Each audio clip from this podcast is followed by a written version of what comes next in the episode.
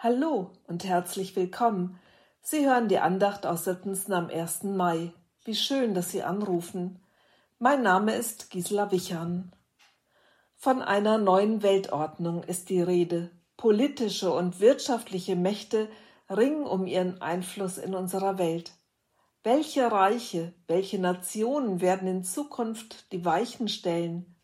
Von wem und von was werden wir abhängig sein? Mit zunehmender Globalisierung kommt auch der Gedanke einer Einheitsreligion ins Gespräch. Es hört sich so human an, so fortschrittlich, so logisch. Schon während ich darüber nachdenke, habe ich ein beklemmendes Gefühl. Dieses Gefühl hatten Schadrach, Meschach und Abednego wohl auch. Drei jüdische Männer, wichtige Leute, die als Verwalter in Babylon eingesetzt waren. Was war geschehen?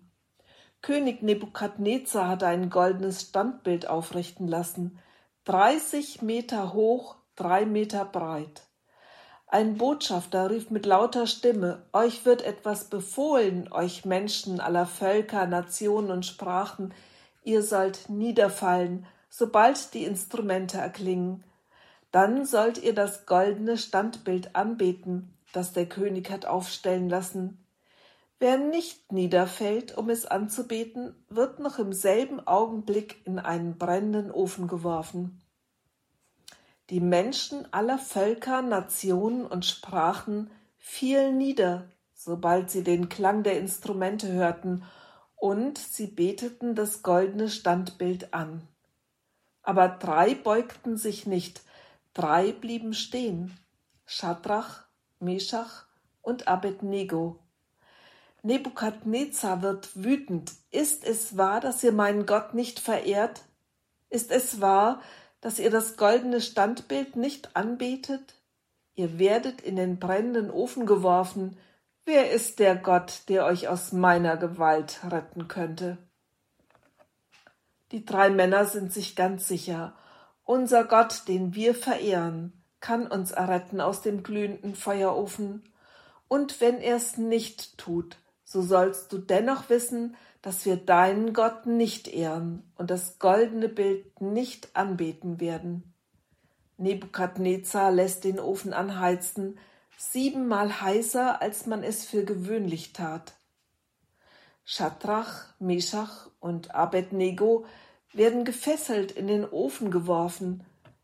Plötzlich ist einer bei ihnen. Einer, der aussieht wie ein Gottessohn.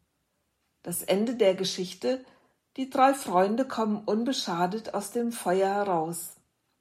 Nein, diese Geschichte ist noch nicht zu Ende. Nebukadnezar, dieser mächtige Herrscher, beugt sich dem Gott Israels. Er schreibt sogar einen Brief an die Menschen aller Völker, Nationen und Sprachen auf der ganzen Erde. In ihm heißt es, der höchste Gott hat an mir Zeichen und Wunder getan.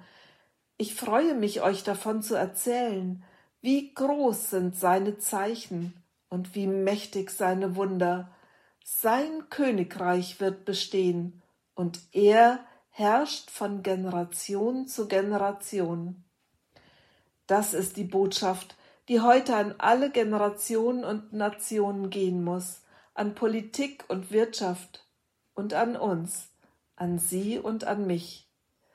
Gottes Reich ist ein ewiges Reich, und er herrscht von Generation zu Generation.